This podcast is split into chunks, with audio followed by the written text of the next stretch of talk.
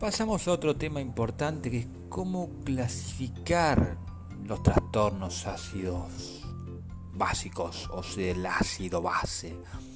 Tenemos los trastornos primarios o simples y los trastornos mixtos. Primeramente para definirlos. En los trastornos primarios o simples tenemos la acidosis y la alcalosis. Lógicamente la acidosis es un proceso, como dijimos previamente, que tiende a disminuir el pH. Lógico, disminuir el pH.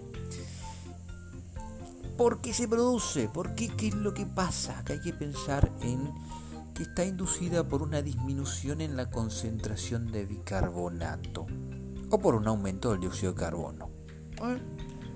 Disminución en la concentración de bicarbonato o aumento del dióxido de carbono. Raro, pero estamos hablando de un trastorno simple o primario.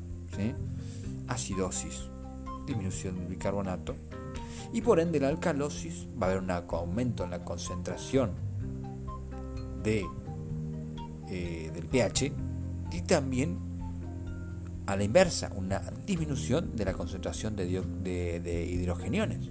Ahora, ¿qué va a pasar con el bicarbonato? Si dijimos que anteriormente había una disminución, es decir, en la acidosis, en la alcalosis ocurre lo contrario. Aumenta la, el bicarbonato y acá disminuye el dióxido de carbono. Ahora los términos metabólicos o respiratorios se refieren según se modifique respectivamente el bicarbonato o el dióxido de carbono.